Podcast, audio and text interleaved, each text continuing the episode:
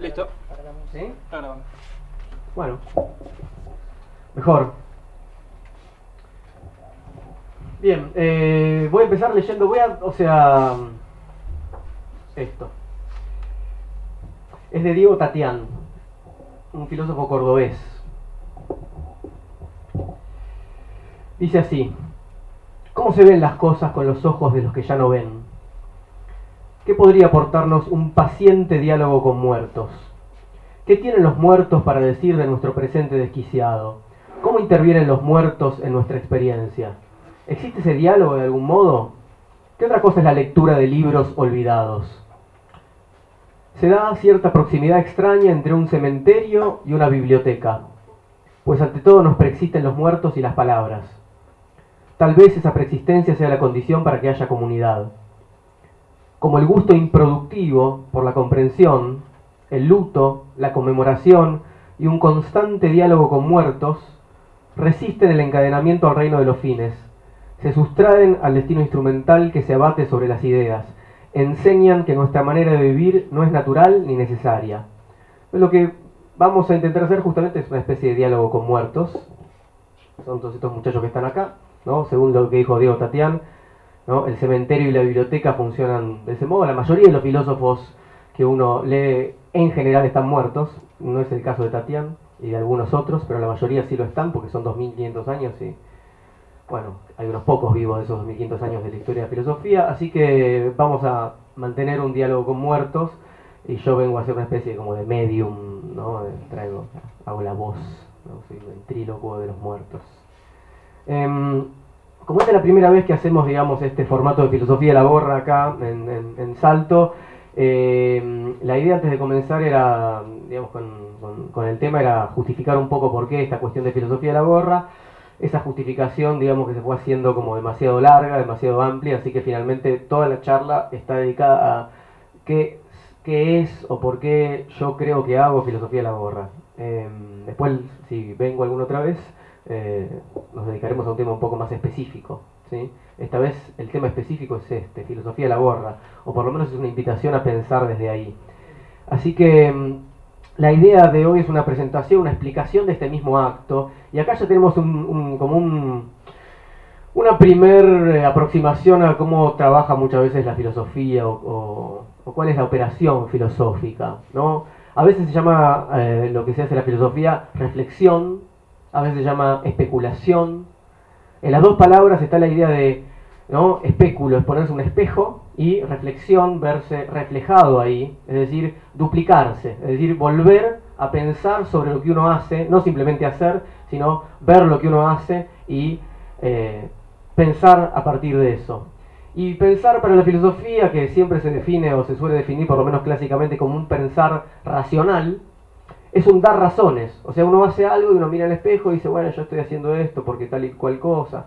Entonces, la filosofía en algún punto no puede evitar, y es lo que yo voy a intentar hacer acá, eh, dar razones. Quiero leerles esto en el texto de, de un filósofo francés, Paul Ricoeur. Paul Ricoeur le dedica un libro entero a, Freud. Eh, es un libro filosófico sobre Freud, digo para quien le interese. Y, y ahí dice una frase al principio, cuando explica en esa, eh, en ese lugar que a mí me interesa mucho, que es el lugar del prólogo, y donde dice justamente por qué va a hacer lo que hace, antes de hacerlo o después de hacerlo. Dice, bueno, yo hice esto porque tal o cual cosa. Y él dice lo siguiente, el filósofo no puede, él menos que nadie, rehusarse a dar sus razones. El filósofo tiene que dar sus razones, tiene que justificar lo que está haciendo. Entonces, hacer filosofía muchas veces es un dar razones de o un dar razones para hacer algo. Y ese va a ser como el corazón de la charla, o a partir de ahí, finalmente yo no, espero que les interese el tema de por qué yo hago filosofía de la gorra, sino que sea una excusa para pensar otras, otros problemas, otras cuestiones, para que atravesemos algunos problemas donde pues, digamos, puedan encontrar algo ustedes que... un terreno que no sea común, digamos. Así que para ordenar un poco la cuestión, eh, porque lo que nos lleva a hacer algo rara vez es simple, las cosas suelen ser un poco más complejas de lo que suponemos. Yo dividí las razones por las cuales eh, hago filosofía de la gorra, cosa que hago ya unos siete años, creo, o algo así, en cuatro tipos de razones. el primer conjunto de razones son las que llamo razones geográficas o arquitectónicas, y es lo que le da el título a la charla, que le pusimos una arquitectura nómade. El segundo tipo de razones son las razones editoriales o publicitarias. El tercer tipo de razones son las razones estéticas o terroristas. Y el, segundo, el, último, el cuarto tipo de razones son las razones materiales o vitales. Así que lo que vamos a hacer es recorrer esos cuatro ejes. El primero es el de las razones eh, geográficas o arquitectónicas y es quizás el, el eje más largo. Una filosofía puede nacer, puede desarrollarse y de hecho puede morir en diferentes hábitats. Puede habitar diversas geografías o diversos territorios. Y como todos sabemos, en distintos hábitats somos otros, ¿no? Nos comportamos de otra manera. Eh, ayer decía que, por ejemplo, bueno, mm, la cultura rusa es solo posible en Rusia y la cultura brasileña es solo posible en Brasil, por poner un ejemplo muy, muy simple, ¿no? Hoy eh, nos escuchaba a ustedes tocar y, ¿no? Cada, eh, cada lugar tiene una, una música propia, que no nace en otro lugar, sino que es de la tierra, ¿no? Eh, literariamente a mí me gusta pensar en, para quien haya leído, por ejemplo, Crimen y Castigo de Dostoyevsky, que Raskolnikov, el, el, que comete el asesinato, perdón por el spoiler, que no hayan leído libro, léanlo, igual eso ocurre al principio y lo interesante es lo que sigue. Eh, él termina cometiendo este asesinato porque él, vive en un departamento muy horrible, chiquito, frío, sucio, una cosa muy deprimente, y, eso lo, convierte a él en un asesino. Quiero decir con esto que la geografía no es un mero paisaje, no es un telón de fondo, no es un simple decorado, es una situación vital, es decir, es un hábitat posible, es un modo de habitar y de convivir y de ser atravesado por ese entorno.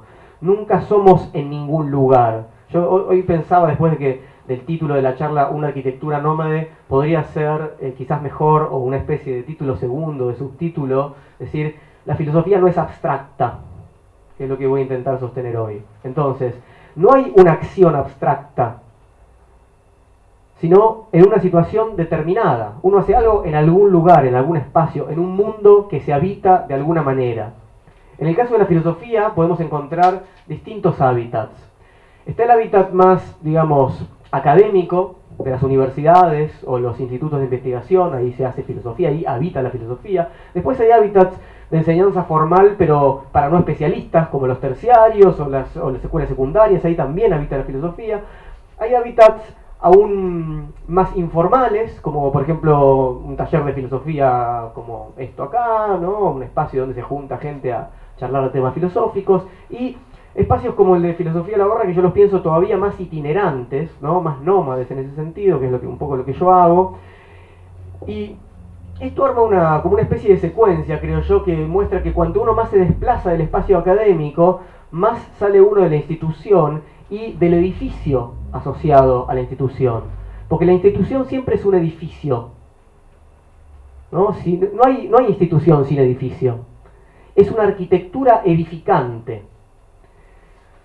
Y uno podría pensar que toda la filosofía es una arquitectura, en el sentido de que se construye un hábitat ficticio, más o menos complejo, que sirve como cobijo, que guarda relación con el cuerpo del hombre, que tiene una estructura, que tiene una estética. Y por supuesto toda construcción arquitectónica tiene relación con el cuerpo del hombre, aun cuando esa construcción sea desmesurada, ¿no? Uno entra a una gran iglesia, una gran catedral y, y ahí todavía hay una relación con el cuerpo que es la de la, desmesura, es demasiado grande, y esa es la idea. Entonces, en, relación a esto, a las distintas arquitecturas de la filosofía y a los distintos hábitats, les quería leer una pequeña cita de Argullol, Rafael Argullol, un filósofo español,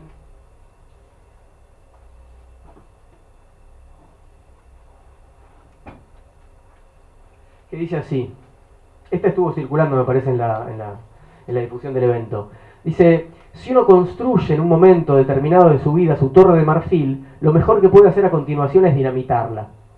Es fácil caer en la ilusión de ponerse a salvo en el interior de la torre, pero a tales alturas la atmósfera es fría y sus habitantes corren el riesgo de que su espíritu quede pronto congelado. Es preferible el calor de la tierra, aunque a veces queme, o más precisamente, porque a veces quema. Y es interesante porque la Torre de Marfil es, fantasía, ¿verdad? Entonces, muchas veces se piensa el, el, mundo abstracto de la filosofía como un mundo fantasioso, ¿no? como el mundo de las ideas de Platón, un mundo que no existe, que está en un lugar donde las cosas no queman, como la realidad sensible. Entonces, eh, creo yo que hay que, y, y por este lado vamos a ir a sacar a la filosofía un poco de esos ámbitos e invitarla a otros.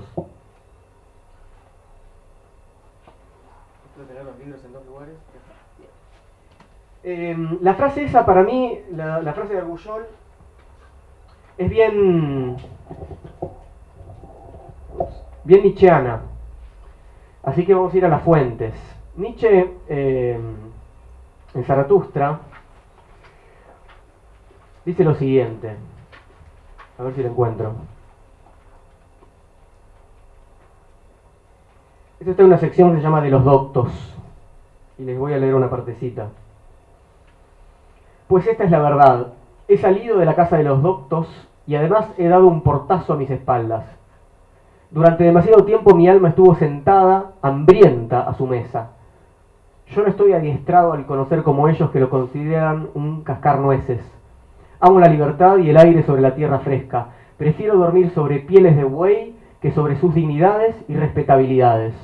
Yo soy demasiado ardiente y estoy demasiado quemado por pensamientos propios. A menudo me quedo sin aliento. Entonces tengo que salir al aire libre y alejarme de los cuartos llenos de polvo. Pero ellos están sentados, fríos, en la fría sombra. En todo quieren ser únicamente espectadores y se guardan de sentarse allí donde el sol abraza los escalones. Semejantes a quienes se paran en la calle y miran boquiabiertos a la gente que pasa, así aguardan también ellos y miran boquiabiertos a los pensamientos que otros han pensado.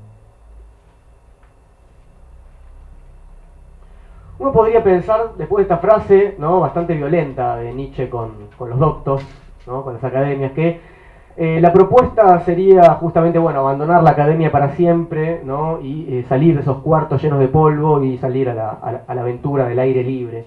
Eh, sin embargo, lo que yo creo que hay que hacer justamente es, bueno, primero no, nunca serle muy fiel a, a, Nietzsche porque no sería ser muy nietzscheano, ¿no? no se puede seguir a Nietzsche.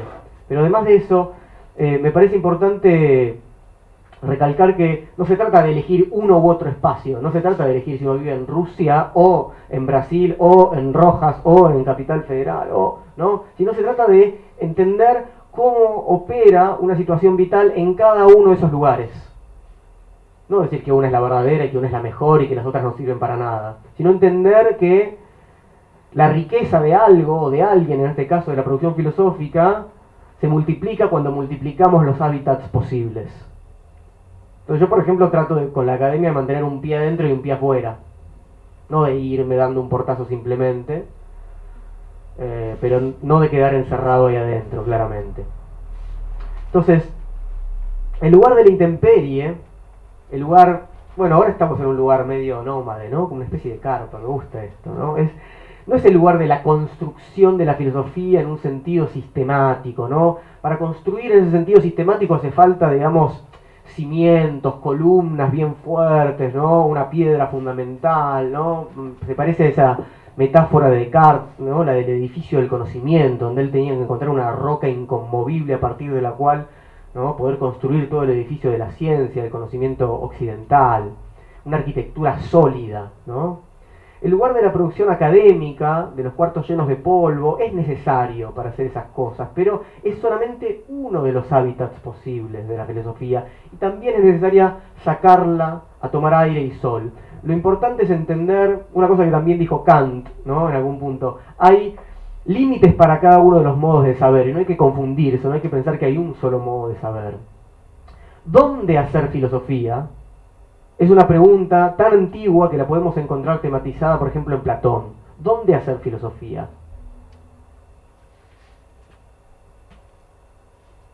Voy a leer un pequeño fragmento del Fedro, de Platón, eh, que es como la, el comienzo del Fedro. Vieron todos los, y si no, lean algún diálogo de Platón, son muy lindos, el Fedro es muy particularmente muy lindo, su tema es en principio es el amor, el eros, eh, como el banquete, pero después trata sobre la relación entre oralidad y escritura. Y siempre Sócrates, que es el protagonista de los diálogos, se encuentra con alguien en la calle así, medio como, eh, ¿qué haces? ¿Cómo estás? No, bueno, estuve con tal y me contó tal cosa, uy, hablemos de tal cosa. Y ahí se empieza a armar un diálogo filosófico. Entonces, mientras están con Fedro, Sócrates se encuentra con él y salen un poco ahí de, la, de Atenas, de la polis, a las afueras, de la, muralla. Eh, Fedro le dice lo siguiente a Sócrates. Esto está al principio del diálogo. Bien. Le dice, asombroso Sócrates, me parece un hombre rarísimo. Cosa que siempre le decían a Sócrates en general, porque era un bicho bastante raro aún, aún para ser un ateniense, ¿no? Me parece un hombre rarísimo, pues tal como hablas, semejas efectivamente a un forastero que se deja llevar y no a uno de aquí. Porque cuando salen por ahí y se acercan a un río y encuentran un arbolito ahí con una sombra para sentarse a hablar, Sócrates dice, uy, qué lindo este lugar, ¿no? Como si el tipo nunca... estaba ahí en las afueras de la ciudad donde él vivió siempre. Entonces le dice, pareces un extranjero. Le dice, creo yo que por lo que se ve raras veces más, vas más allá de los límites de la ciudad, ni siquiera traspasa sus murallas.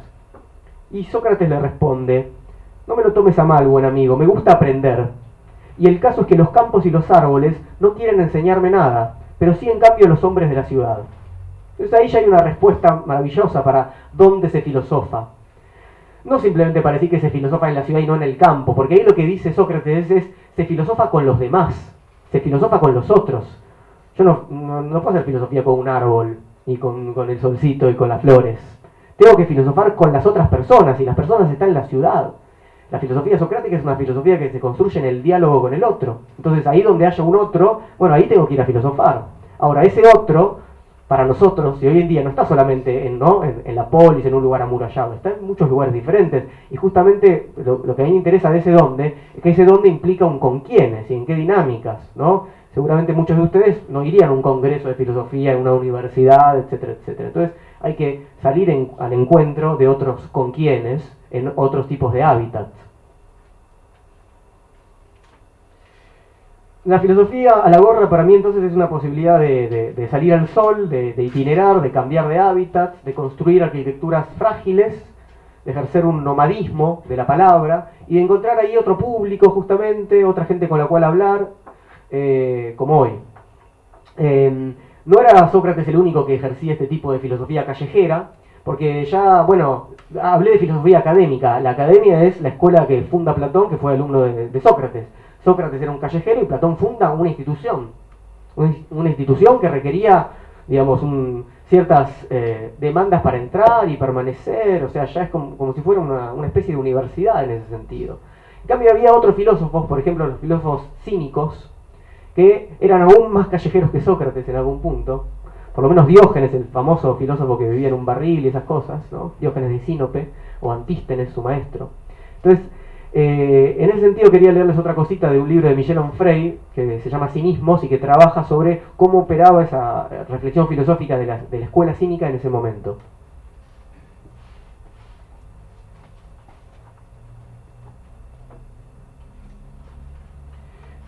Eh, Michel Onfray es un tipo justamente, eh, uno de los filósofos vivos muy interesantes que se dedica un poco a la cuestión de la, de la divulgación filosófica. Dice así, para multiplicar las oportunidades de interesar a la mayor cantidad posible de individuos, Diógenes frecuenta la plaza pública, recorre las calles, se presenta en las tabernas, compra su entrada al estadio, vaga por los campos o deambula por las inmediaciones de la ciudad. Nada le sería más ajeno que confinar su palabra, que reservarla, que practicar un elitismo antes de todo contacto. Él sabe que la selección se operará por sí misma, a través de la dificultad y el interés del oyente. No es que quiere hablarle a todo el mundo, ¿no? Quiere, el que tenga interés va a venir, ¿no? Como hoy acá. La palabra cínica está destinada a quien quiera oírla. Un emperador, o una prostituta, un mercader o un esclavo, un rico propietario, un joven afeminado, un carpintero, un atleta, un litigante o un notable. Todas las categorías están incluidas. El cínico indaga y no predica solo a los conversos. El discurso técnico y el vocabulario especializado suponen la existencia de aficionados. Les garantiza la exclusividad esotérica. Es decir, eh, lo que a veces se dice hablar en difícil, ¿no? Me entienden solamente los que forman parte de mi club. Entonces el cínico quiere hablar para todo el mundo. Dice, el empleo de esos términos los reúne en sectas y los convierte pues en fieles servidores celosos rendidos por entero a la ortodoxia. Diógenes no espera nada de eso. se dirige a todos para poder llegar a algunos. Cosa que también es, eh, se, cruza con el subtítulo de, de Así habló Zaratustra, un libro para todos y para ninguno, dice Nietzsche. O sea, no hay nadie que a priori quede afuera, pero hay que ver si alguien quiere entrar. Termino con la cita de Onfray. Dice, los juegos de palabras, el humor, la ironía, permiten hacer la selección. Son armas eficaces y operativas. Hacen posible la división, la separación.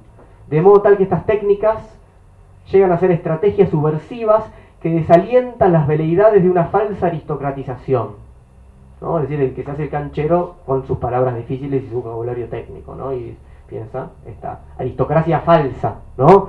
Aristocracia, ¿no? Es, el gobierno de los mejores, ¿no? Lo mejor no es lo que se hace los mejores, sino que hay que ver qué otra cosa es lo mejor respecto a determinado conocimiento o saber o circulación del saber.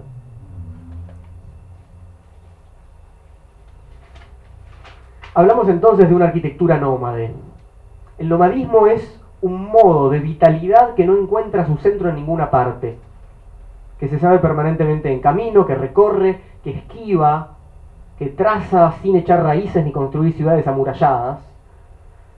Su hábitat siempre es la periferia, el desierto.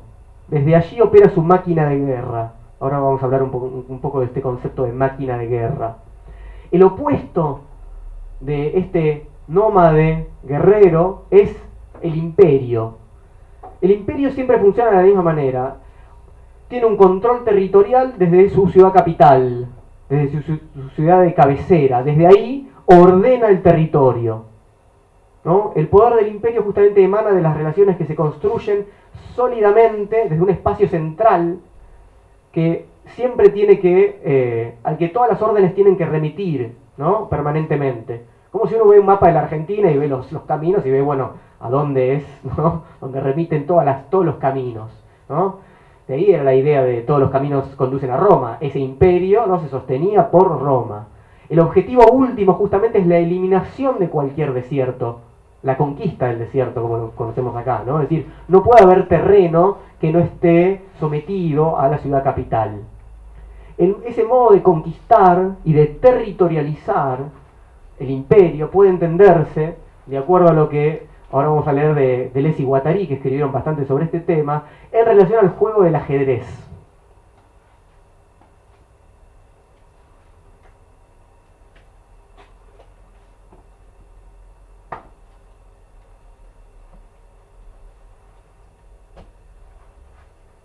Esto está en un libro que se llama Mil Mesetas.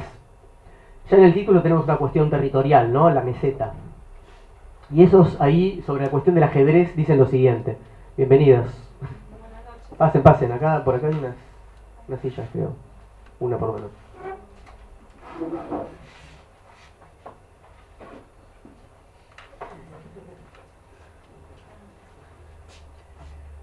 Eh, el ajedrez entonces, ¿sí? por Deleuze y Guattari. El ajedrez es un juego de Estado o de corte. El emperador de China lo practicaba. Las piezas de ajedrez están codificadas, tienen una naturaleza interna o propiedades intrínsecas de las que se derivan sus movimientos, sus posiciones, sus enfrentamientos. Están cualificadas. El caballo siempre es un caballo, el alfil un alfil, el peón un peón.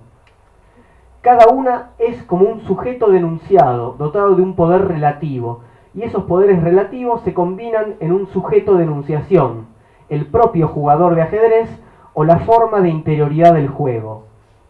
Es decir, ¿no? cada uno de las, de las de la figura del ajedrez no puede funcionar más que de la forma que su naturaleza le indica. El caballo puede hacer tal cosa, que el alfil no puede hacer, que el peón no puede, etc. Y no pueden cambiar su naturaleza. Lo que hace el jugador es eh, ser justamente eh, el que arma enunciados a partir de esas reglas que ya están previamente ¿no? definidas. El amigo Jorge Luis Borges, que es, era una especie de ajedrecista de la palabra, muy, muy bueno, tiene un, tiene un poema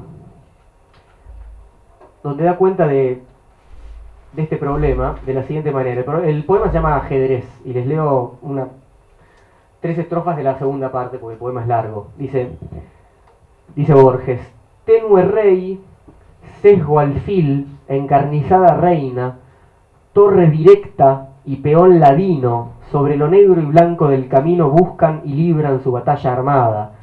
No saben que la mano señalada del jugador gobierna su destino. No saben que un rigor adamantino sujeta su albedrío y su jornada. También el jugador es prisionero, la sentencia es de Omar, de otro tablero, de negras noches y de blancos días. Es, es bien borgiano eso, lo que hace es llevar ese, esa falsa idea de libertad hacia el infinito. Las, las, piezas creen que son libres, pero en realidad no saben que son movidas por la mano ¿no? del jugador. Pero el jugador tampoco sabe que él es movido por otra mano superior y así. Lo importante es que ese movimiento está siempre codificado, es decir, está siempre dirigido desde quien, desde quien dice en la capital, para seguir con la metáfora que eh, estamos sosteniendo, cómo hay que moverse y cómo no se puede mover. Yo no puedo tomar un, peón y moverlo de cualquier manera como un caballo. Estoy fuera de juego. Entonces hay alguien que decide cómo hay que moverse en un espacio y cómo hay que habitarlo. Entonces cada una de las piezas tiene su sentido en la totalidad del sistema de ocupación en el ajedrez. Cada pieza hace sistema en tanto cumple su función y respeta la gramática del juego. Como funciona cualquier organigrama en un ejército, en una escuela, en un eh, ministerio, etc. El otro modo de ocupar el espacio, el que se acerca al nomadismo, es, dijimos, el de este nómade que en lugar de territorializar, que en lugar de organizar un territorio de esta manera codificada, desterritorializa el aparato estatal. Es decir, se enfrenta al aparato estatal con su máquina de guerra. El juego que le corresponde no es el ajedrez, sino el juego chino del Go que seguramente algunos de ustedes conozcan, ¿no? que son unas bolitas blancas y negras. Eh, así que les leo eh, otra vez de mil mesetas qué es lo que dicen Deleuze y Guattari sobre el juego del Go.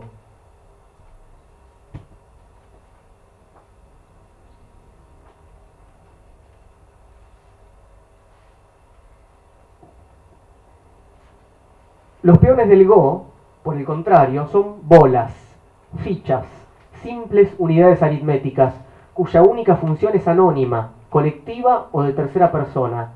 Él avanza. Puede ser un hombre, una mujer, una pulga o un elefante. Los peones del Go son los elementos de un, bueno, acá hay unas palabras técnicas, no importa, de un agenciamiento maquínico no subjetivado, sin propiedades intrínsecas, sino únicamente de situación. Ahí está un poco más claro. No, no es un caballo, sino que en la situación van a funcionar de determinada manera. Esa función no es previa. Por eso dice, Puede ser un hombre, una mujer, un elefante, una pulga, ¿no? ¿Eh? En cambio el otro está bien codificado en el caso del ajedrez. Sigo. Entonces, son dos tipos de guerra diferentes. El ajedrez es claramente una guerra, pero una guerra institucionalizada, regulada, codificada, con un frente, una retaguardia y batallas. Lo propio del Go, por el contrario, es una guerra sin línea de combate, sin enfrentamiento y retaguardia, en último extremo, sin batalla, pura estrategia, mientras que el ajedrez es una semiología. Es decir, las codificaciones ya están previamente determinadas, como decíamos. Entonces, y, para pensar esto un poco, estos autores franceses en, nuestra tierra, porque me parece lo que tenemos que hacer, muchas veces yo eh, eh, escucho o he escuchado gente que dice, ¿no? Sobre todo cuando algunos van de viaje a, no sé, a Machu Picchu o a, o a México, dicen, bueno, acá no tenemos, no tuvimos estas civilizaciones tan como avanzadas, ¿no? que generaron estos grandes templos, estas grandes pirámides, etcétera, etcétera, ¿no? Como los aztecas o los mayas o los incas. Acá teníamos indios, si me permiten la palabra, que no afincaban. Acá habitaba el salvaje, el nómade, el que recorre las estepas, las pampas, ¿no? Los desiertos, patagones, querandíes, matacos, aquellos que justamente no montan jamás una civilización, un imperio, aquellos que nunca cierran un sentido. Los querandíes fueron los indios nómades que incendiaron la recién fundada Buenos Aires, el imperio naciente, ¿no? Sabemos esto, fundaron la ciudad amurallada, ¿y qué hicieron los querandíes? Le pasaron por arriba. Y los querandíes, y como, cual, como Gengis Khan en, en la meseta de Mongolia, cuando arrasa una ciudad, no la ocupan, no es que no es que cambian el gobernante y dicen ahora nos instalamos nosotros, no, la arrasan, alisan el espacio. Es un, Es un juego bastante anárquico en ese sentido. Entonces, lo que para mí se debatía en ese momento fundacional de, de Buenos Aires, de nuestra civilización, justamente, no eran simplemente dos fuerzas, que es como en general se piensa. Había una fuerza originaria y había una fuerza invasora, los españoles. No, no. Lo que se debatía para mí sobre todo eran dos modos de ocupar el espacio de forma distinta y de vivir de forma distinta. Hoy lo decían, ¿no? Escuchaba alguna de las letras en relación al tema de alambrar, ¿no? Los, los terrenos, la tierra, etc. Es eso justamente. Esta gente no alambraba, no amurallaba. Y entonces vivía de otro modo. Eso es justamente de, lo que se trata un poco otro hábitat y otro modo de ocupar el espacio. Sigo nuevamente con un poquito de Deleuze y Guattari. No se trata del mismo espacio. En el caso del ajedrez, se trata de distribuir un espacio cerrado. Así pues, de ir de un punto a otro, de ocupar un máximo de casillas con un mínimo de piezas.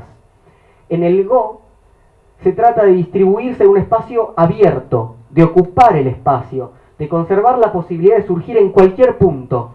El movimiento ya no va de un punto a otro, como yo cuando viajo por la ruta de Buenos Aires acá, etc., sino que deviene perpetuo, sin meta ni destino, sin salida ni llegada. Eso es el nomadismo.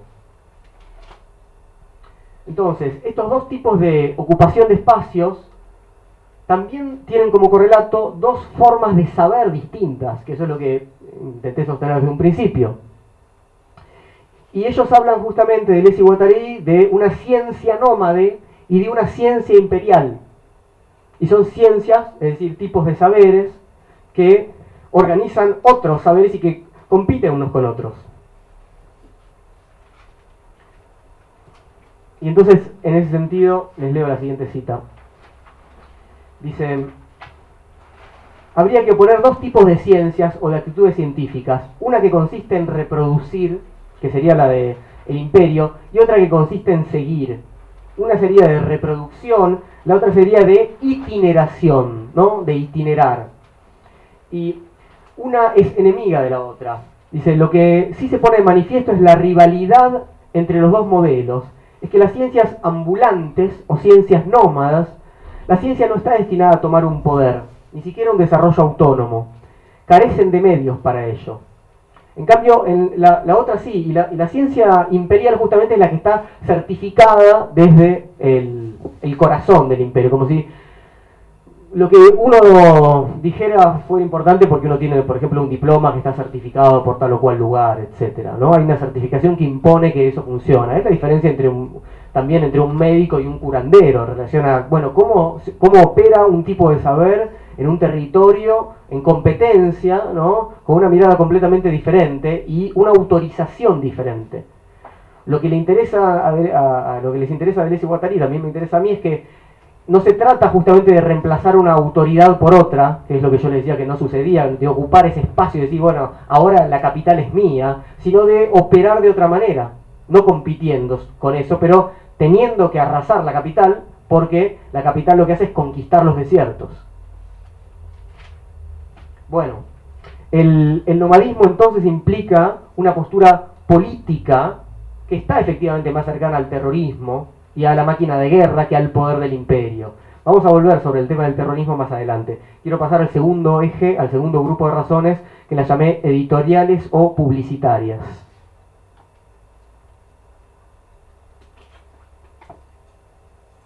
Hacer filosofía a la borra permite entonces para mí sacar a la luz algunos conceptos, algunas ideas, ¿no? poner a prueba un poco el quehacer filosófico, hacer público cuando hablo de razones publicitarias me refiero no a hacer publicidades de, de shampoo de Coca-Cola, ¿no? sino de hay que recuperar esas palabras, no hay que dejar que, nos ganen esas palabras. Eh, la publicidad es hacer algo público, ¿no? salir del ámbito privado hacia lo público. Entonces, hacer público aquello que en muchos casos vive y muere oculto en algunas arquitecturas cerradas, justamente. ¿no? Eh, es ante todo un formato de exposición, esto es un formato de exposición, para mí por lo menos, ¿no? Quiero decir, ¿para qué salir al sol si no vamos a exponernos, a desnudarnos un poco? ¿Para qué ser nómades si no vamos a ejercer un poco, eh, algunos riesgos, algunas hipótesis, algunos problemas, ¿no? Si no vamos a ser un poco sinvergüenzas, ¿no? ¿Para qué habitar esas nuevas geografías si no vamos a aventurarnos? En algún momento hay que salir de la, de la condición cobijada de esa palabra, más pasiva, ¿no? Y ponerle nombre y ponerle cuerpo a esa palabra. Yo insistí desde el principio, y voy a seguir insistiendo, sobre la cuestión de que la filosofía no es abstracta, como muchas veces la piensa. ¿Y cómo sé yo que no es abstracta? Porque siempre tiene un cuerpo.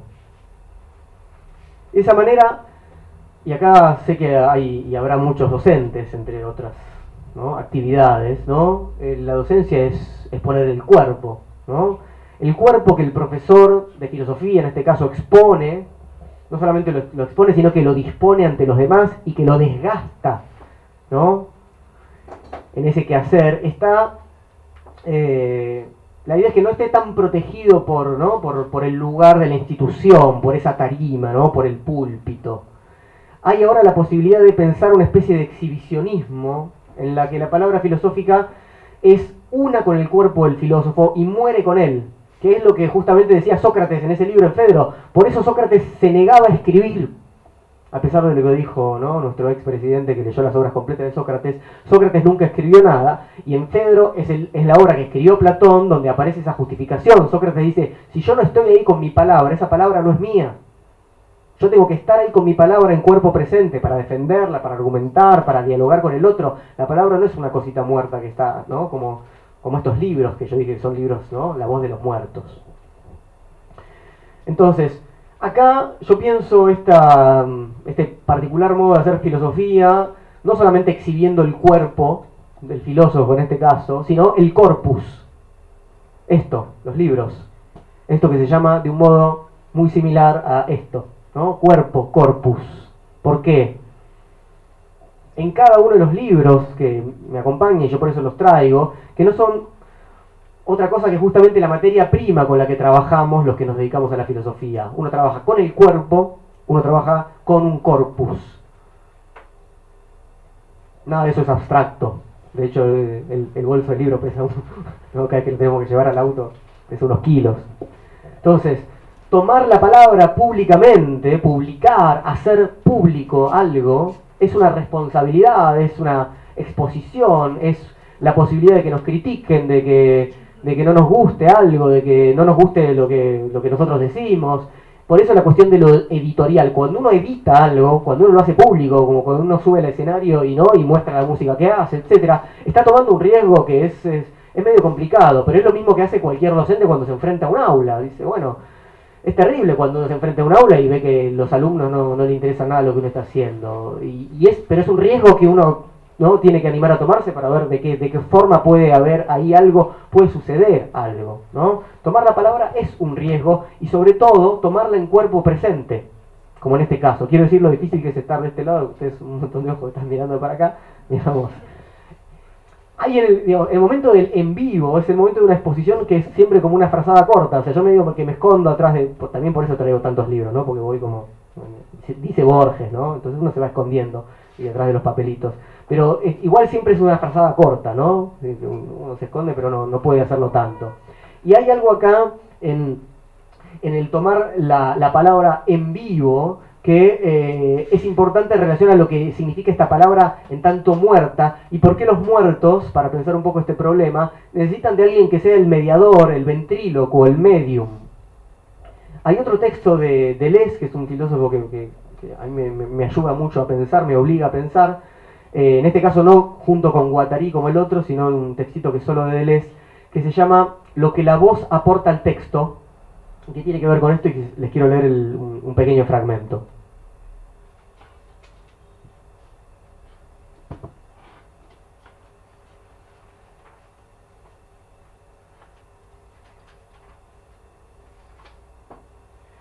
Eh, porque justamente muestra muy bien, me parece, esta, esta cuestión de que no hay palabra abstracta, ¿no? sino que hay palabra encarnada, hay palabra con voz. Con voz.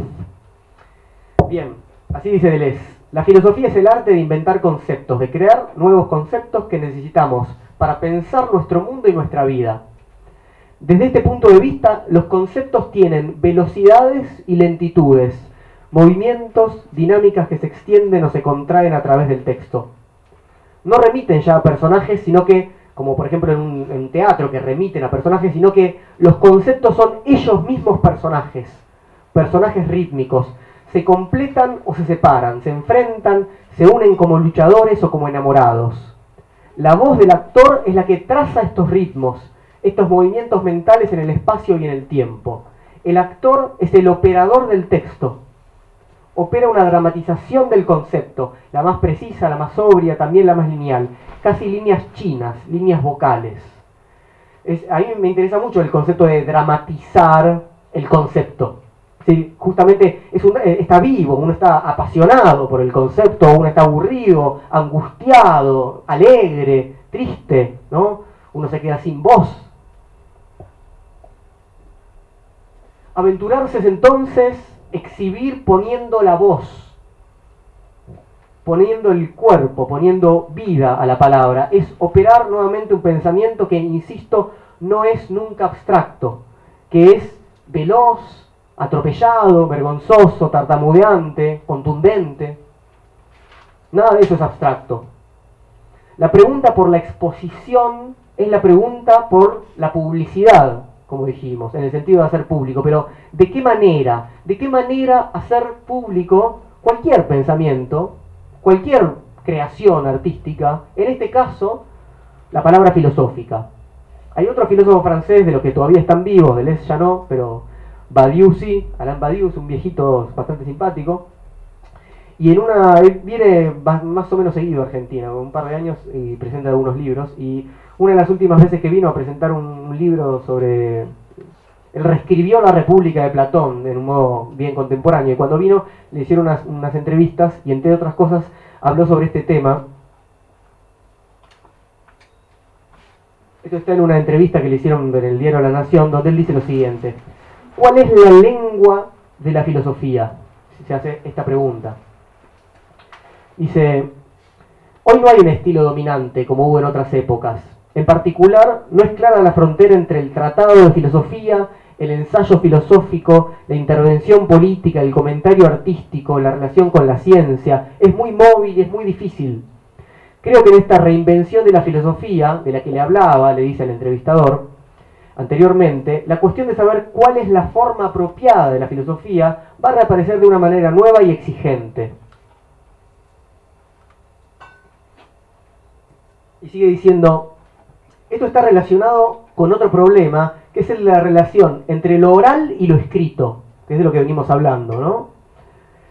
Porque los filósofos son habladores, necesitan medir lo que dicen con el público, ¿no? Esto es bien Sócrates. Son como pequeños actores en esta forma moderna del actor que es el profesor. Y entre la oralidad y el texto escrito siempre hubo una relación complicada estéticamente, dice Badiou, estamos en el mundo de la performance. La verdadera cuestión es saber cuál es la performance de la filosofía. Y en relación con esto, como todo el mundo, estoy buscando en todas direcciones. Esta, es mi pequeña búsqueda, ¿no? ¿Cuál es la performance de la filosofía? Entonces, exponerse, aventurarse, buscar en todas direcciones, ¿no? ¿Cómo puede operar la filosofía? Pero dijimos al principio que la filosofía, cuando leímos a Riquet, podía definirse como un dar razones. Y parece que esto se contrapone un poco con salir al sol, desnudarse, vivir una aventura, ¿no? Una cosa es vivir una aventura y otra cosa es dar razones, ¿verdad? Esta contraposición me, interesa mucho y para entrarle bien vamos a utilizar un precioso librito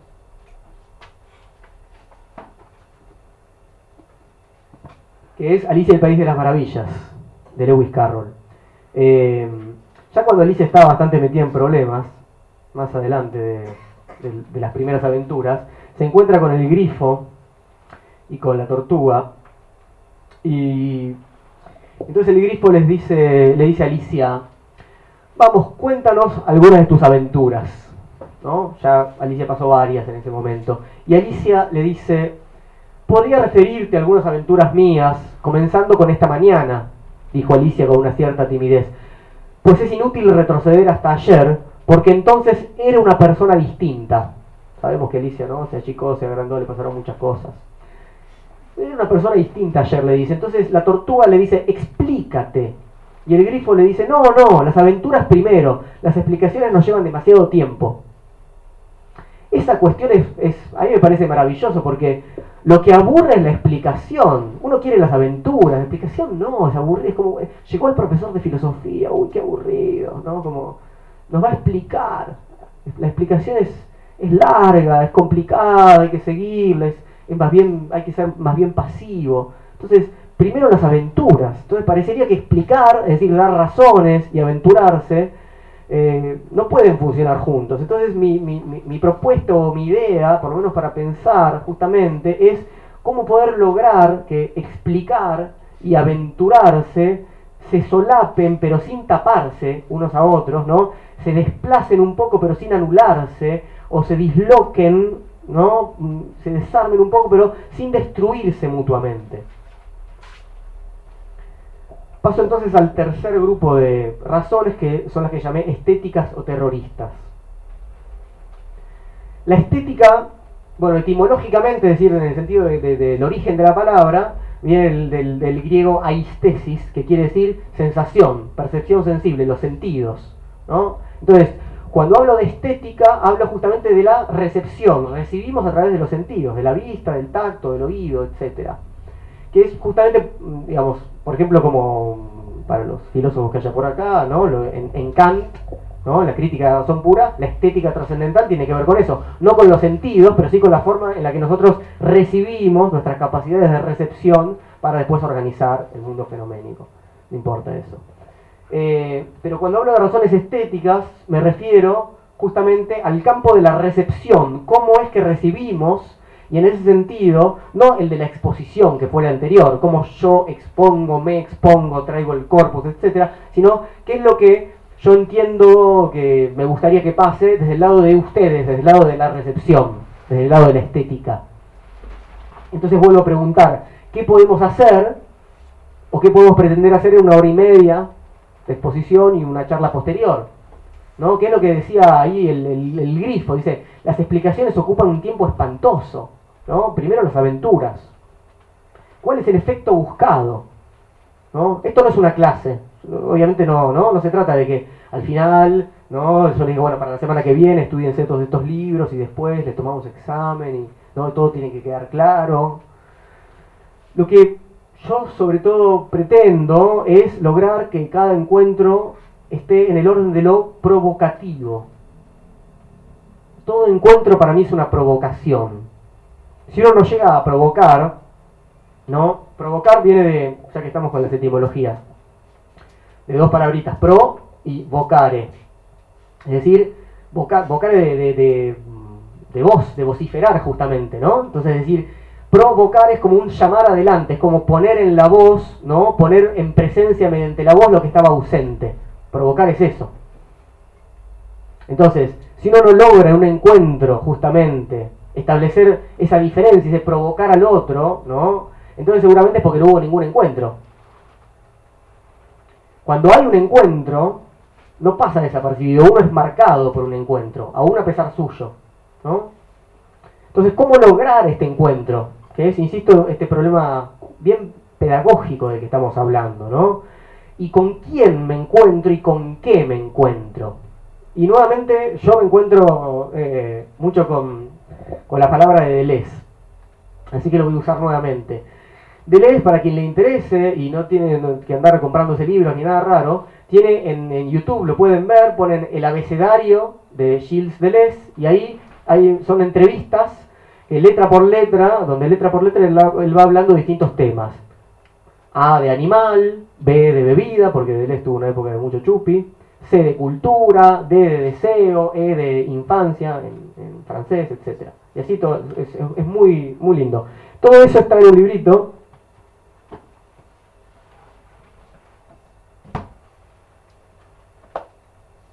es este del abecedario de, de Gilles Deleuze, que en realidad no es un libro, él, nunca quiso, esto es pirata completamente, él nunca quiso editar ese libro ni nada. Es, es una entrevista, es un formato, digamos, para la televisión, para cuando él muriera.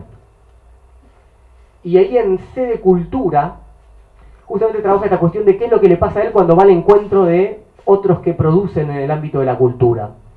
Y dice lo siguiente, dice, si tengo un encuentro con un intelectual, es por otras razones, no por encontrarme con él. Si me gusta y tengo un encuentro con él, se debe a lo que hace, a su trabajo actual, a su encanto, todo eso. Uno tiene encuentros con esos elementos, con el encanto de la gente, con el trabajo de la gente, pero no con la gente.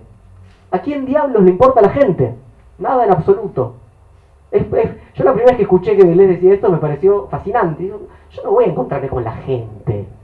Otra cosa es la obra de la gente, otra cosa es algo ¿no? del otro, pero el otro, un encuentro entre personas. No, ustedes no vienen acá a verme a mí.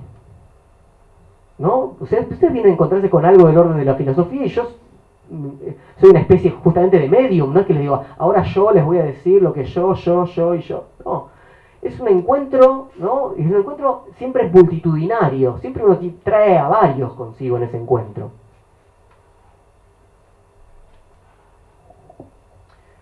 Entonces, lo importante no es uno o el otro, sino lo que circula entre unos y otros, ¿no? Como, insisto, con la cuestión de la, de la banda que escuchamos recién, ¿no? O sea, ahí circula la música, ahí circula la palabra, ¿no? Ese es el encuentro. Entonces, este tipo de encuentros, ¿cómo se plantea? Tenemos, por un lado, primer eje, un hábitat frágil, un hábitat nómade. Por otro lado, un tiempo limitado. ¿sí? Uno no puede pretender em, venir acá a hacer una gran construcción filosófica o a, leer eh, Ser y Tiempo de Heidegger o, la crítica de razón pura de Kant. No se trata de eso. ¿no? Lo que podemos pretender, dijimos, tiene que ver con poner algo en movimiento, ¿no? con lograr una inquietud. Eso es una inquietud, que algo deje de estar quieto. Aprovechar justamente a este, salir al sol para salir de cierto sopor. Entonces yo pienso un poco la actividad esta de la filosofía de la gorra como una patada, básicamente como un disparador, como un, un dardo, un dardo ponzoñoso que la idea es que siga envenenando de alguna manera, una especie de principio de ebullición. Una filosofía que se presenta como nómade no puede más que pretender poner justamente en movimiento lo que está en reposo. Eso es nuevamente la cuestión de jugar con la capital, con lo afincado en un territorio. Hay que hacer que eso se mueva. Y cada vez se mueve menos cuanto más murallas tiene, como ya sabemos. ¿no? Esto no solamente tiene que ver con las ciudades, sino con las identidades propias, ¿verdad? Y con muchas otras cosas. Entonces es una tarea tan antigua como la filosofía misma. Despertar una gran bestia dormida, ¿no? que necesita justamente ser movida un poco. Exactamente esta es la, una de las metáforas fundacionales de la filosofía en la apología de Sócrates.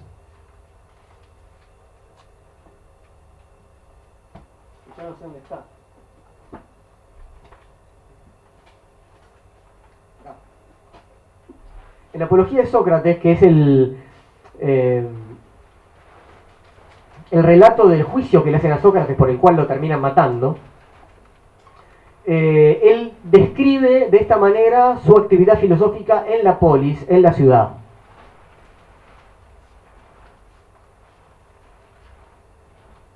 Les dice así a los jueces que son sus conciudadanos. Si ustedes me condenan a muerte, no van a encontrar tan fácilmente, aunque sea un tanto ridículo decirlo, a otro semejante, a mí, colocado en la ciudad por el Dios. Del mismo modo que, junto a un caballo grande y noble, pero un poco lento por su tamaño, y que necesita ser aguijoneado por una especie de tábano, según creo, el Dios me ha colocado junto a la ciudad para una función semejante, y como tal, despertándolos, persuadiéndolos y reprochándolos uno a uno, no cesaré durante todo el día de posarme en todas partes. ¿Qué es lo que dice que hace Sócrates como filósofo? Es un tábano molesto ¿no? Que ahí donde el caballo se queda dormido, va y molesta, pica, pica, ¿no? Bueno. Sócrates entonces es el que despierta este caballo lento y dormilón que necesita ser aguijoneado. Pero ¿cómo aguijonea el filósofo? ¿Cómo provoca el movimiento? ¿Desde dónde mueve? En un encuentro tan reducido, el filósofo creo yo tiene que esperar a ejercer una especie de contagio, tiene que poder inocular un veneno que no necesariamente, insisto, tiene que actuar en el presente, tiene que poder ser capaz de infiltrar, digamos, en el auditorio algún, algún concepto, alguna idea, alguna pregunta, algún, ¿no? que quede ahí latente, es decir, que quede ahí latiendo y que pueda explotar en algún momento. Hay, un, hay un, un concepto, una palabra griega que a mí me gusta mucho para esto, que es la palabra fármacon.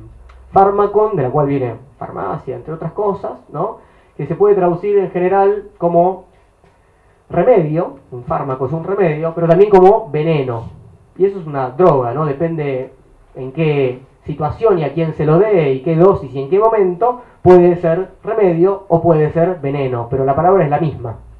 Entonces cuando muchos dicen que la filosofía puede servir para, no sé, para ser más felices o para que estemos mejor, ese tipo de cosas, yo descreo bastante de esa, de esa propuesta. Yo creo que la filosofía puede hacer muy mal, puede ser muy bien, uno, uno, sabe qué va a pasar y eso es lo que a mí me interesa, ¿no? Yo no sé qué les va a pasar a cada uno con esto, a unos quizás se aburran mucho, otros ¿no? les haga un poco mal, otros les haga bien, qué sé yo. Y, y, y, no hay que pretender justamente imponer esa recepción en el otro. En todo caso, lo que hay que saber es que si uno ofrece algo, tiene que ser un fármaco en el sentido de que algo hace. ¿Y qué le va a hacer a cada cuerpo? Bueno, uno no sabe, como no sabe qué, qué le va a hacer ¿no? a la música a cada cuerpo. Algunos bailan, otros no bailan, algunos bailan de una manera, otros de otra, ¿no? Entonces, bueno, la herramienta del filósofo no es la música, claramente, la, la herramienta del filósofo es la palabra, porque la palabra puede funcionar como un virus, como un virus que nos habita y que nos enferma. Y acá voy a invitar al amigo eh, William Burroughs, que está por acá, lo conocerán quizás algunos de El almuerzo desnudo, lean la novelita y si no vean la película, también existe la película. William Burroughs, un norteamericano muy interesante, que tiene un libro, un librito que se llama La Revolución Electrónica, donde habla del, de este concepto de, de la palabra como virus, y dice así, liberar a este virus de la palabra podría ser más peligroso que liberar la energía del átomo, porque todo el odio, todo el dolor, todo el miedo, toda la lujuria están contenidos en la palabra. Y es muy interesante porque Sócrates no hizo más nada que hablar, pero sin embargo lo condenaron a muerte. Tiene que ser bastante peligrosa la palabra para ¿no? poder llevar a este desenlace. Entonces, este tipo de filosofía, por lo menos como yo la pienso, entra de lleno en el campo de lo patológico, del patos, de la pasión, de la enfermedad, cuyo virus transmis transmisor es la palabra. La pregunta que ya estuvimos, de la cual ya estuvimos hablando y que vamos a seguir hablando es de qué manera, mediante la palabra, lograr un contagio eficaz. Es la pregunta de, de, del profesor cuando entra al aula. ¿Cómo hago para que los, estos, estos alumnos ¿no? se contagien? ¿no? O este interlocutor se contagie. Bueno, si yo pudiera cantar, efectivamente, como lo indica mi apellido, eh, sería lo mejor, ¿no? Porque yo creo que la canción es el hechizo por excelencia. Pero bueno, soy completamente incapaz y se los voy a ahorrar. Eh, pero la cuestión de cómo se contagia la palabra eh, es, a, a, mí siempre me, interesó y, por supuesto eh, también forma parte de la historia de la filosofía desde un comienzo. Otra vez está en Platón. Eh, un filósofo una vez dijo que toda la filosofía son notas a pie de página de la filosofía de Platón, ¿no? Y a mí cada vez más encuentro más cosas en Platón. Este es un diálogo menos conocido, no, como el Fedro, como la Apología, se llama Ion. Era un rapsoda, un rapsoda era alguien que eh, recitaba poesía, digamos, eh, y en este caso la poesía de Homero, ¿no? la Ilíada y la Odisea, y era especialista en Homero. Y entonces Sócrates se pelea, como siempre, con los poetas, con los sofistas, en este caso con Rapsoda, pero hay una imagen ahí muy, muy linda, muy interesante, de cómo funciona este encadenamiento contagioso por la palabra. Entre, porque Ion es un, es un gran rapsoda y hechiza a los que lo escuchan. Ahora, la metáfora tiene que ver con, con cuatro anillos de hierro que se magnetizan y van eh, uniéndose unos a otros. El primer anillo es la divinidad, porque la divinidad es la que dicta la palabra al poeta. Si eso funciona, si el poeta está inspirado por la divinidad, está imantado con la divinidad y escribe su obra, Homero.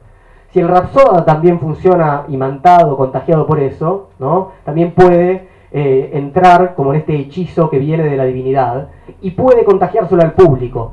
Entonces serían cuatro anillos, ¿no? La divinidad, el poeta, el rapsoda y el público. Lo cual, para nosotros, en términos más contemporáneos, puede ser, ¿no? La inspiración, el autor, el actor y el público. ¿No? Sabemos que cuando una de estas cosas no funciona, por ejemplo en una obra de teatro, todo queda arruinado, ¿no? Digamos, una pésima obra, ¿no? aunque tenga un buen actor, es muy complicado que funcione bien. En cambio, cuando tenemos una buena inspiración, que generó una buena obra y tenemos un buen actor, todo esto ¿no? genera una especie de encadenamiento magnético, dice, dice Platón, que hace que el hechizo funcione. Pero el rapsoda no es un filósofo. El filósofo es el aburrido explicador del cual justamente nadie, nadie es hechizado por un filósofo en relación a un músico. Los músicos y esto lo, charlamos un poco ayer, el que enamora es el músico. El filósofo es el tipo aburrido que, ¿no? O sea, eh, eh, bueno, entonces, la pregunta, igual yo creo que, hay que seguir haciéndolas. Les quería leer una, sección muy pequeña del guion para mostrar esta cuestión de cómo eh, piensa el filósofo lo que hace este otro actor de la palabra. ¿No? Porque un razón es un actor de la palabra igual que un filósofo.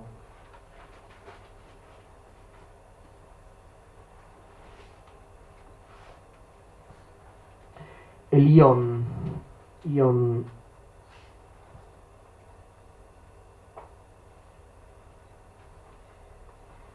Eh, esto es bellísimo, pero es un insulto.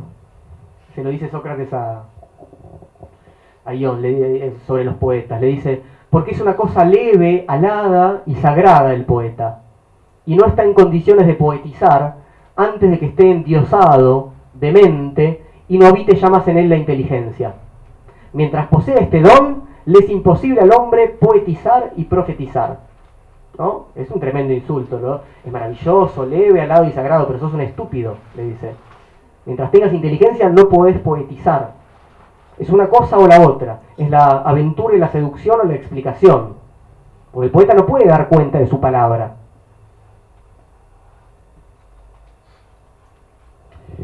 Fíjense además que le dice respecto al poeta que el poeta poetiza y profetiza, o sea, habla sobre el futuro. Y la filosofía, quizás haya alguien acá que, sea lector de Hegel, ¿no? muchas veces se define como eh, la que llega tarde, ahí donde el mundo ya pasó y lo explica. ¿no? Lo que Hegel llamaba, lo decía también muy poéticamente, el búho de Minerva, el ave de la filosofía, levanta su vuelo al atardecer, en el ocaso. El mundo, la realidad ya se desplegó y yo llego y la explico pero la realidad ya está ahí, no puedo decir sobre el futuro, cosa que enoja mucho a Marx y por eso él propone la filosofía como un gallo, como alguien que tiene que cantar un una nueva realidad, ¿no? Claramente para Marx esa postura hegeliana es conservadora, es decir, yo lo único que puedo hacer como filósofo es explicar lo que ya está, no, dice Marx, yo tengo que cambiar el mundo, tengo que transformarlo. Pero acá justamente el poeta eh, ejerce otro tipo de relación con la palabra, y el filósofo, para poder tener una relación con la palabra que es una relación de seguridad, para poder conquistar el concepto, para tener seguridad respecto a lo que dice, parece que tiene que renunciar al mundo. Y es lo que hace, por ejemplo, si pensamos en la alegoría de la caverna, ¿no? El filósofo es el que se va del mundo sensible. Se va de lo sensible. Se va hacia un mundo de conceptos, se va hacia un mundo de abstracción. Que es lo que yo decía, cuidado con pensar que la filosofía es eso, es huir del mundo, esta contraposición entre poesía y filosofía, quería trabajarle un poquito en relación a eh, un, texto que a mí me gusta mucho, es de una filósofa española que se llama María Zambrano, que fue discípula de Ortega y Gasset.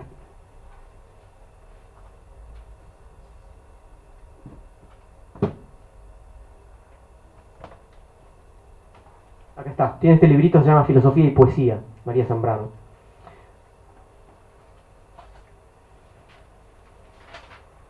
Entonces ahí ella contrapone dos caminos para la palabra, el camino del poeta y el camino del filósofo.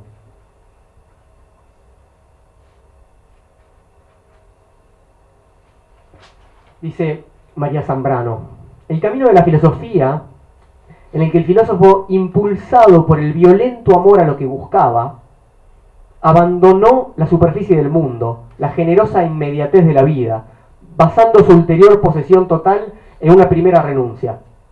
¿Cómo conquista el filósofo? seguridad, yéndose del mundo, yendo a un lugar donde los conceptos generales, las ideas abstractas funcionan. Claro, funcionan bárbaro, pero el mundo no, es, no son esas abstractas. Entonces, para conquistar su saber, el filósofo tiene que renunciar a la vida, dice María Zambrano. El otro camino, sigue diciendo, es el del poeta. El poeta no renunciaba, ni apenas buscaba porque tenía. Tenía por lo pronto lo que ante sí, ante sus ojos, oídos y tacto aparecía. Tenía lo que miraba y escuchaba, lo que tocaba, pero también lo que aparecía en sus sueños y sus propios fantasmas interiores mezclados en tal forma con los otros, con los que vagaban fuera, que juntos formaban un mundo abierto donde todo era posible. Entonces hay una diferencia fundamental entre la palabra poética y la palabra filosófica para María Zambrano. Sin embargo, yo creo que el filósofo también tiene sus musas inspiradoras, o sus rincones de oscuridad, o sus renuncias, aunque intente posteriormente echar a luz, eh, echar luz sobre esos pliegues. Es decir, a veces funciona así, uno, o por lo menos a mí me pasa, ¿no? Uno es inspirado, ¿no? aparece algo del orden de la inspiración y después uno empieza a buscar las razones ¿no? empieza a explicar. Uno se encuentra en una aventura, en un problema que uno no eligió, porque los problemas no se eligen, y entonces ahí tiene que empezar a explicar por qué el problema este se me, ¿no? me está atravesando y yo no puedo evitarlo. Creo que las que, que hay que pensar también que el filósofo no es el dueño de la palabra, que es la crítica que le hace Sócrates y que le hace Platón a los poetas. Vos no sos dueño de la palabra, vos no podés explicarte. ¿Por qué? Porque te la dictó eh, la divinidad. Entonces, si yo te pido una explicación, vos no me la podés dar. Por eso no tenés que educar, porque tienen que educar los que pueden explicar. Dicen los filósofos, dicen, ah, ¿y quién explica? Nosotros, los filósofos, ay, qué piola, ¿no? Bueno, es un, es un problema pedagógico muy interesante hasta hoy en día, ¿no? ¿Cuáles son las las artes o las técnicas que tendrían que educar, ¿no? Las que pueden explicar, las que pueden encantar. Les quiero leer un, pequeño fragmento de Foucault. Foucault, eh, que lo conocerán al menos de nombre, Michel Foucault, filósofo francés, también ya muerto, que en un, em, en un discurso inaugural frente a mucha gente muy importante, eh, habló así sobre el discurso propio y dijo así, más que tomar la palabra, habría preferido verme envuelto por ella y transportado más allá de todo posible inicio. Me habría gustado darme cuenta de que en el momento de ponerme a hablar, ya me precedía una voz sin nombre desde hacía ya mucho tiempo. Me habría bastado entonces encadenar, proseguir la frase, introducirme sin ser advertido en sus intersticios. Es decir, la palabra no es mía, yo entro ahí donde ya hay algo que me precede. Si yo soy medium de otros, ¿no? Lo que yo estaba diciendo, y, hay un hay un territorio que me precede, hay, una corporalidad que me precede, hay, una problemática, hay otros cuerpos que me preceden, etc. Entonces, la filosofía la gorra, como, creo yo, como el actor en el escenario, intenta, ojalá que funcione un poquito, contagiar este virus de la palabra, hacer de todo encuentro una provocación, generar una especie de terror, ¿no? desplazar un sentido, instalar una enfermedad a través del virus de la palabra, pero para que esa para que yo pueda contagiar un virus, yo tengo que estar enfermo. Yo no puedo contagiar un virus que yo no porte. Y eso funciona así. Por eso la filosofía y, el contagio nunca pueden ser abstractos. Si uno no está apasionado por, el, ¿no? por lo que quiere contagiar, el contagio no va a funcionar. Porque es abstracto. Y solamente un cuerpo tiene una relación de contagio con otro cuerpo. ¿no? Como, un músico que no, ¿no? Que, no es, que no es movido por su música, ¿a quién pretende mover? Esto no quiere decir que, el filósofo es una especie de, ¿no? Faro que ilumina y ustedes se vayan de acá iluminados, ese tipo de cosas, ¿no? Sino que se vayan de acá por lo menos un poco enfermos, es mi propuesta. Pero la enfermedad requiere un, terreno fértil. ¿Qué quiere decir un terreno fértil para la enfermedad? Un cuerpo vivo. Un virus ahí donde el cuerpo murió no tiene terreno fértil. Entonces eh, hace falta después un trabajo propio, ¿no? Hace falta que ese movimiento que se generó continúe de alguna manera. Si la filosofía es un patos, entonces, es decir, algo patológico, una enfermedad, tiene que generar en nosotros algún tipo de malformación ¿no? porque eso es lo que hace una enfermedad con nuestro cuerpo. Y les voy a leer en ese sentido, para terminar con este tercer eje y pasar al cuarto y último, una cita de Nietzsche, que está en un libro que no es tan leído, que se llama Schopenhauer como educador, que Nietzsche le escribe a su maestro, no es que lo conoció, pero Nietzsche eh, fue le, rompió la cabeza un libro de Schopenhauer en su, en su juventud.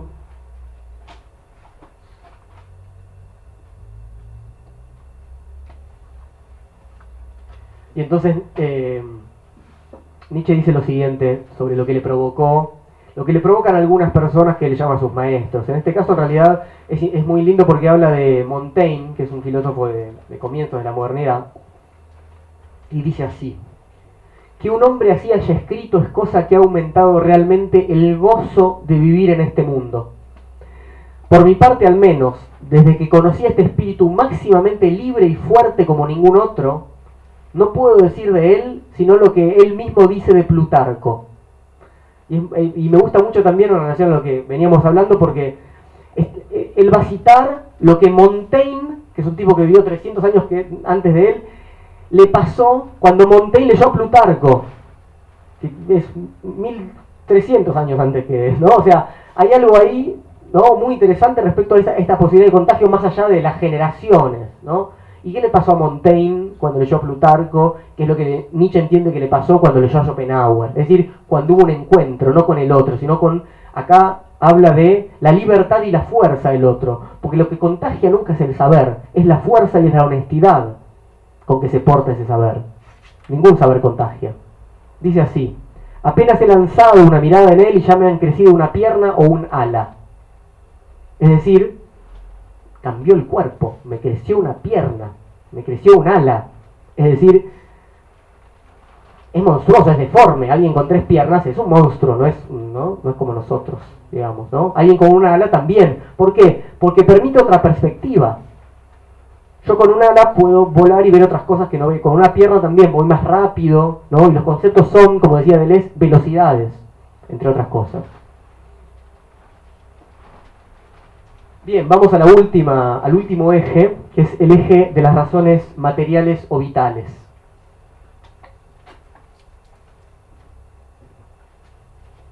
En la tradición marxista, el fetichismo de la mercancía, el fetiche de la mercancía, tiene una doble cara. Por un lado, el concepto de fetiche implica que hay algo ahí que le asignamos un valor mágico, un valor que no tiene en sí. Un fetiche es, eso que nos encanta más allá de lo que es. Marx dice que eso le pasa a todas las mercancías en el capitalismo. Nosotros proyectamos sobre esa mercancía, sobre ese auto, celular, libro, que también es una mercancía en el capitalismo, que nos queremos comprar, mucho más valor que el que tiene, un valor mágico, en realidad un valor humano que el objeto de por sí no tiene. Al mismo tiempo que le asignamos mayor valor que el que, el que tiene a la mercancía, ocultamos el proceso de producción. Cuanto más encantado estoy yo con los 40.000 megapíxeles que tiene ese celular nuevo y su cámara, menos puedo ver yo cómo ese celular fue producido. Más queda oculto lo que Marx llama el proceso de producción de esa mercancía. Se los leo en sus propias palabras.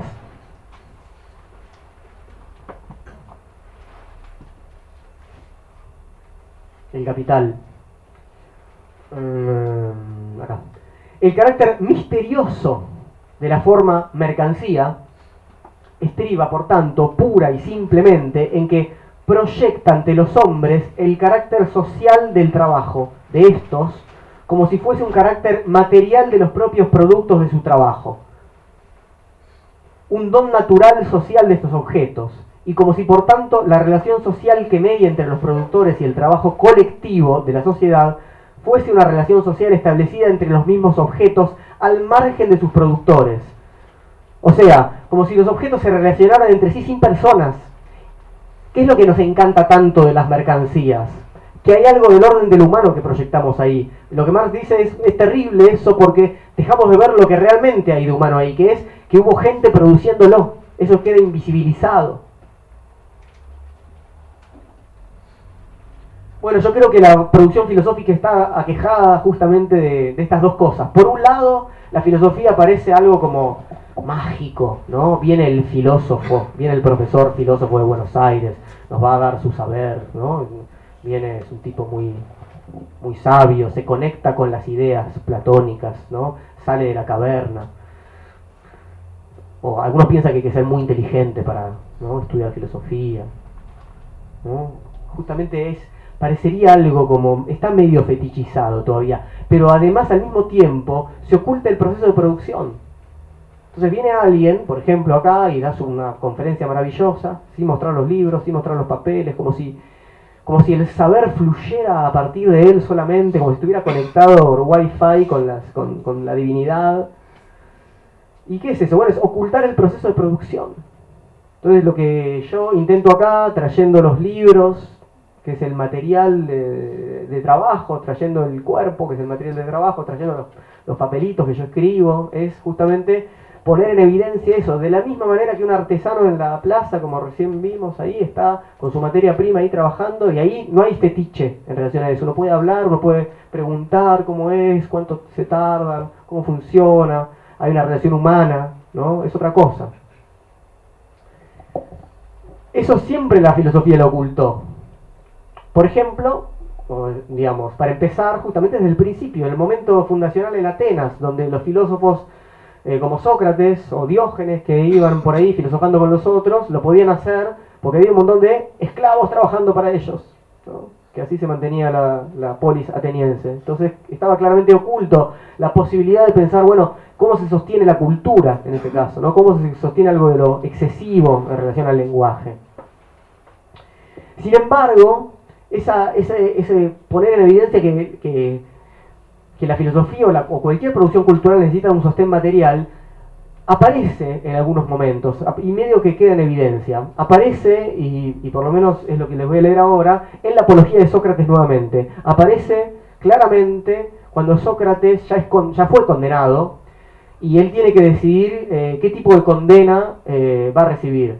Los acusadores obviamente lo quieren condenar a muerte y él podría haber decidido otras cosas, ¿no? Como el destierro, una, multa, pedir perdón, bueno, una serie de cosas.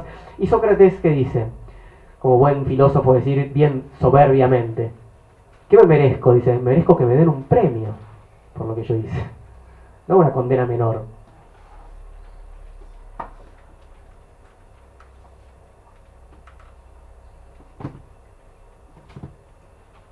Entonces Sócrates dice, ¿Qué merezco que me pase por ser de este modo? Esa, cosa de ser este tábano molesto, ¿no? Algo bueno, atenienses, dice, si hay que proponer en verdad según el merecimiento, y además un bien que sea adecuado para mí. Así pues, ¿qué conviene a un hombre pobre, benefactor y que necesita tener ocio para exhortaros a vosotros? No hay cosa que le convenga más, atenienses, que el ser alimentado en el Pritaneo. El Pritaneo era un lugar de honor donde la comunidad, la polis, mantenía a aquellos que habían ganado algunos honores en la batalla, en las Olimpiadas, etc. Entonces lo que Sócrates está diciendo, ustedes no solamente no me tienen que condenar a muerte, sino que me tienen que mantener, porque lo que yo hago es útil para ustedes. Es un nivel de soberbia impresionante que, insisto, es típico de la filosofía. Es decir, bueno, eh, la plata de ustedes, para que yo pueda hacer esto, tiene que ser mía. Es lo que yo voy a hacer ahora cuando pase la gorra hay que convencer a los otros de que eso es así, ¿no? Eh, hay que estar bastante seguro de que eso funciona de esa manera. Entonces, si tenemos en cuenta que el filósofo es un trabajador más, a pesar de que a veces quiere ocultarlo, ¿no? Tenemos que contar con que, bueno, requiere lo mismo que cualquier otro tipo de producción, requiere tiempo, requiere materias primas, requiere de su cuerpo, ¿no? Para producir su particular producto filosófico. Eh, muchos libros, como en mi caso en particular. Yo requiero de muchos libros. Eh, este concepto de la, de la artesanía me gusta mucho y lo encontré leyendo alguna cosita que nuevamente decía Foucault cuando hablaba de sus clases, de sus seminarios que él daba en el Collège de France.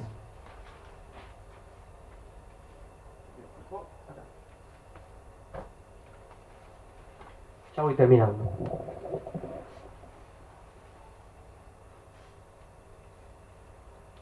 Foucault dice así, sobre sus seminarios. Me digo a mí mismo, me pagan para entregar a mis alumnos una forma y contenido de conocimiento. Debo configurar mi conferencia o mi curso un poco como quien hace un zapato, ni más ni menos. Diseño un objeto Trato de hacerlo lo mejor posible, trabajo bastante, no siempre quizás, pero a menudo. Llevo el objeto al escritorio, lo muestro y después lo dejo a disposición del público para que haga con él lo que quiera. Me considero más pariente de un artesano que fabrica un objeto y lo entrega para su consumo que de un amo que hace trabajar a sus esclavos. Es muy interesante eso último porque además de decir que, se siente cercano al artesano, dice que no es un amo que va a decirles, bueno, y ustedes con esto tienen que hacer esto, ¿no?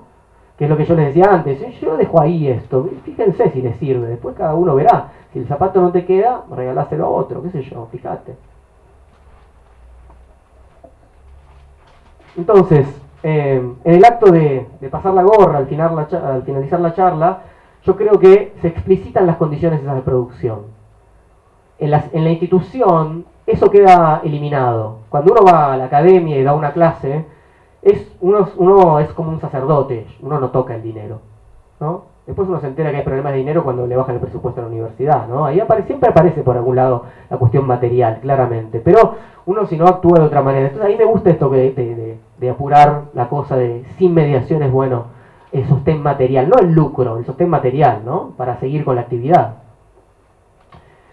Em, y sobre todo también eh, discutir la idea, que es lo que un poco Sócrates y Platón discutían con los sofistas, que los sofistas justamente eran estos mercaderes de la palabra, ustedes se venden, ¿no? Le enseñan a cualquiera a argumentar, decían Sócrates y Platón.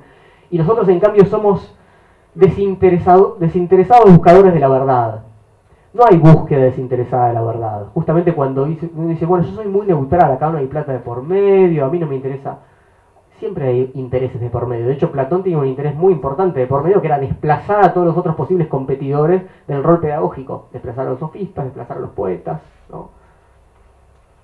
Entonces, pedir dinero sin mediaciones, ya que no hay edificio, ni arquitectura, ni institución que haga de sostén material, exhibir los libros, exponer el cuerpo es para mí, intentar desfetichizar la producción filosófica, explicitar esto de que el filósofo no vive en un más allá etéreo, no vive en el mundo de las ideas, vive en el mundo sensible, encadenado igual que todos los otros, ¿no? a sus necesidades materiales, que necesita no solamente comer y, y vestirse y pagar alquiler, sino libros, tiempo para sentarse a leer esos libros y para producir su particular producto.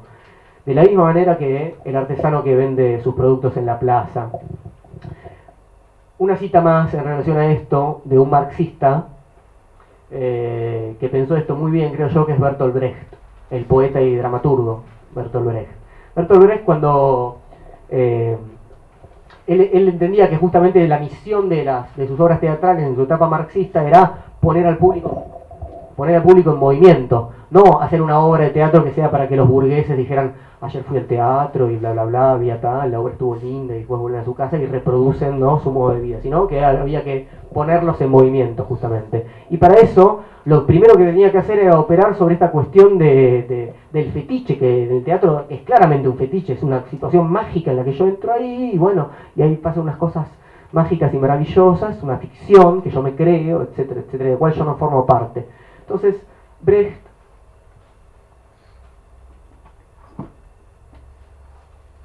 y esto está en una, biografía bastante buena, eh, decía así cuando preparaba, digamos, sus obras. Esto, primero empieza hablando el biógrafo, dice, acompañemos a nuestro hipotético espectador al nuevo teatro y sentados a su lado, sigamos el proceso de distanciamiento del teatro épico tal como es interpretado en la actualidad. Al ingresar al teatro, ve que el telón está a medias levantado y no cubre completamente el escenario. Y ahí sigue, ahora es textual de Brecht, dice, y que la cortina quede a media altura, que no me cierre el escenario. Repatingado en su asiento, el espectador percibirá los afiebrados preparativos que para él astutamente se realizan. Una luna de estaño que desciende suavemente, un techo de paja que trae en escena. No les muestren demasiado, pero muéstrenles algo, y que se convenza de que aquí no se trata de magia, sino que trabajan amigos, dice, ¿no? Y ahí claramente está tomado el concepto de fetichismo de la mercancía y dice, no es magia esto, acá hay trabajo, entonces muéstrenle un poquito, ¿no? Cómo se hace eso, para que vean que hay gente que trabaja y que está detrás de esto. Bueno, como sucede acá con el centro cultural, acá los míos que me hacen así, claro, hay que mostrar el trabajo. Entonces, son dos los modos del financiamiento del trabajo filosófico. El impuesto y el saqueo. ¿No? El filósofo estatal, el filósofo institucional depende del impuesto. El filósofo nómade, el filósofo terrorista, se financia mediante el saqueo de pueblo en pueblo. Eso es lo que es un nómade. Pasa por un pueblo y va saqueando. Ayer a Roja lo dejamos pelado y no quedó nada. Así que bueno, voy a espero vaciar sus bolsillos prontamente. Bien. A modo de conclusión entonces. El filósofo o la filosofía la gorra tiene razones geográficas o arquitectónicas, es decir, habita. Tiene razones editoriales o publicitarias, es decir, se exhibe, se desnuda. Tiene razones estéticas o terroristas, es decir, contagia. Tiene razones materiales o vitales, es decir, se alimenta. Habita, se desnuda, contagia, se alimenta. Es una filosofía atravesada por la corporalidad, no es abstracta. Pero ¿cómo? Uno, ¿no? Le dijeron siempre que la filosofía es, ante todo, espíritu, idea, alma, pensamiento. Descartes diría res cogitans, ¿no? Soy una cosa que piensa sin cuerpo, ¿no? Como esas, ¿vieron en Futurama esas cabecitas que están en formol y no tienen cuerpo? Es eso, Bueno, la idea es que no. Hay, hay dos hay dos imágenes, voy a, comentarles dos, imágenes que me, llevan a mí a pensar justamente que el cuerpo, aunque alguien diga que no tiene cuerpo, eh, y que el cuerpo no importe, que el pensamiento va más allá de lo corporal, eh, queda en evidencia que sin el cuerpo no hay nada, sin, lo concreto, sin la tierra no hay nada. Son las, primeras dos imágenes son, religiosas, son teológicas, eh, y sobre todo cristianas. En Cristo está muy claro, para mí. Cristo es un concepto, yo no soy cristiano, digo para empezar, pero el concepto es muy interesante y además, aunque uno no sea cristiano o no sea tal o cual cosa, eh, vivimos en una sociedad fuertemente cristiana en muchos aspectos, con lo cual hay que entender el mundo en el que uno vive, no decir, ah, yo no soy cristiano, entonces no me interesa nada. El concepto de Cristo es muy interesante y creo que lo central implica que, bueno, lo que sabemos, ¿no? Una, lo más poderoso posible, o sea, Dios, Dios Padre, lo más poderoso y sabio y infinito, pensable, inclusive más allá de lo pensable, viene, baja, encarna, se hace cuerpo para sufrir con nosotros, para ayudarnos a llevar ese pecado, ese pecado original tan pesado que nos hace sufrir tanto. Entonces, Él baja y sufre con nosotros. Si no encarnara, si no se hiciera cuerpo, no existiría el cristianismo. El cristianismo, justamente, y eso es lo que lo caracteriza en relación al judaísmo, por ejemplo, o el islam, donde no, eso no sucede, donde el Dios es una figura abstracta, donde no hay ni siquiera imágenes para representar, está prohibido representar. En cambio, dentro de una iglesia hay un Cristo sufriente y sangrante en general, atravesado por una lanza, clavado una cruz. Y la pasión de Cristo es la historia de un Cristo que es a la vez este Dios absolutamente potente, que cae bajo el peso de la cruz una y otra vez, que cae, y si ese sufrimiento no existiera para nosotros en un sentido corporal, el cristianismo no podría haber triunfado, porque uno no puede entender ese sufrimiento sin un cuerpo que sufre. Uno no puede entender justamente un concepto, porque es un concepto. Alguien viene a sufrir con nosotros.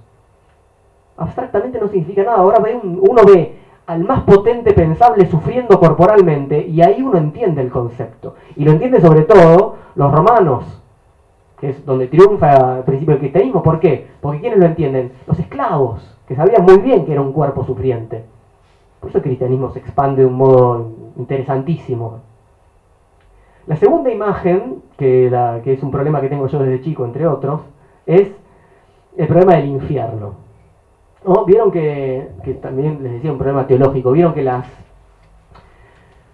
las imágenes del infierno tienen que ver en general con eh, diablitos que nos cocinan y nos eh, pinchan con sus tridentes y nos eh, torturan, etcétera, etcétera. Ahora, supuestamente, en el infierno somos almas, no somos cuerpos. Nuestro cuerpo ya murió, lo que está es el alma. yo siempre me preguntaba de chico, ya soy un alma, ¿por qué me queman? No me pasa nada, pinchame todo lo que quieras. ¿Por qué, ¿Por qué la condena es corporal?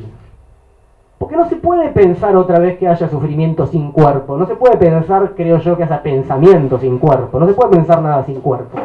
La abstracción enseguida muestra como la hilacha. Esto después, eh, más adelante, cuando leí la Divina Comedia de Dante, Alighieri, eh, ahí él lo, soluciona, porque obviamente no es que eso lo pensé yo solo, un montón de gente el problema teológico, ¿no? Hubo mil años de pensar solamente problemas teológicos, ya lo estaban pensando. Dante en la Divina Comedia dice que las almas, una vez que el cuerpo muere y demás, las almas y llegan, por ejemplo, al infierno, que justamente, ¿no? Él la, recorre, recorre ese infierno con Virgilio, encarnan en una especie de cuerpo más sutil. Bueno, otra vez una engaña pichanga, o sea, sin cuerpo no hay castigo, ¿no? Sin cuerpo no hay sufrimiento, sin cuerpo no hay filosofía. Bien, voy a cerrar con una cita de Nietzsche que justamente algunos ya sabrán.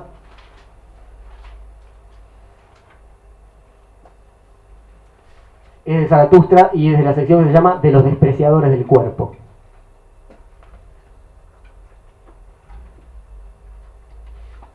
Dice así.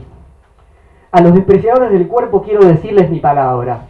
No deben aprender ni enseñar otras doctrinas, sino tan solo decir adiós a su propio cuerpo y así enmudecer. ¿No? O sea, ¿querés despreciar el cuerpo? Bueno, estás hablando, ¿no? Si sos coherente, te vas a callar la boca. Eso está diciendo Nietzsche, ¿no? O sea, ¿cómo, cómo puedes sostener un desprecio absoluto del cuerpo? ¿En qué, ¿En qué vas a sostener tu doctrina? Entonces dice, dices yo y estás orgulloso de esa palabra, en tanto yo racional, como Descartes, ¿no? Yo pienso. Pero esa cosa más grande aún en la que tú no quieres creer, tu cuerpo y su gran razón, esa no dice yo, pero hace yo. Y ya estamos muy cerquita de Freud ahí, ¿no? El cuerpo no dice yo, pero hace yo. Lo que el sentido siente, lo que el espíritu conoce, eso nunca tiene dentro de sí su término sentido y espíritu querrían persuadirte de que ellos son el término de todas las cosas, tan vanidosos son. ¿no? El espíritu cree que funciona por sí mismo, porque es muy vanidoso, cree que no necesita el cuerpo. ¿no? En Descartes, por ejemplo, es muy claro. Y entonces Nietzsche da vuelta un poco ahí la taba, dice, instrumentos y juguetes son el sentido y el espíritu. Tras ellos se encuentra el sí mismo. El sí mismo para Nietzsche es el cuerpo. Entonces él diferencia, dice, una cosa es el yo, lo que él llama la pequeña razón, y otra cosa es el sí mismo, lo que llama la gran razón. Se cuidado con pensar que vos sos tu pequeña razón, porque tu gran razón se ríe de esa vanidad, de pensar que nosotros somos este yo consciente. Entonces dice, y con esto cierro, detrás de tus pensamientos y sentimientos, hermano mío, se encuentra un soberano poderoso, un sabio desconocido, llámase sí mismo, en tu cuerpo habita, es tu cuerpo hay más razón en tu cuerpo que en tu mejor sabiduría. Y quién sabe para qué necesita tu cuerpo precisamente tu mejor sabiduría. Bien, gracias, terminé.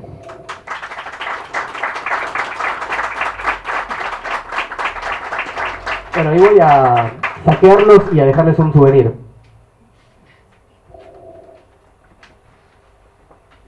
Después nos quedamos a charlar.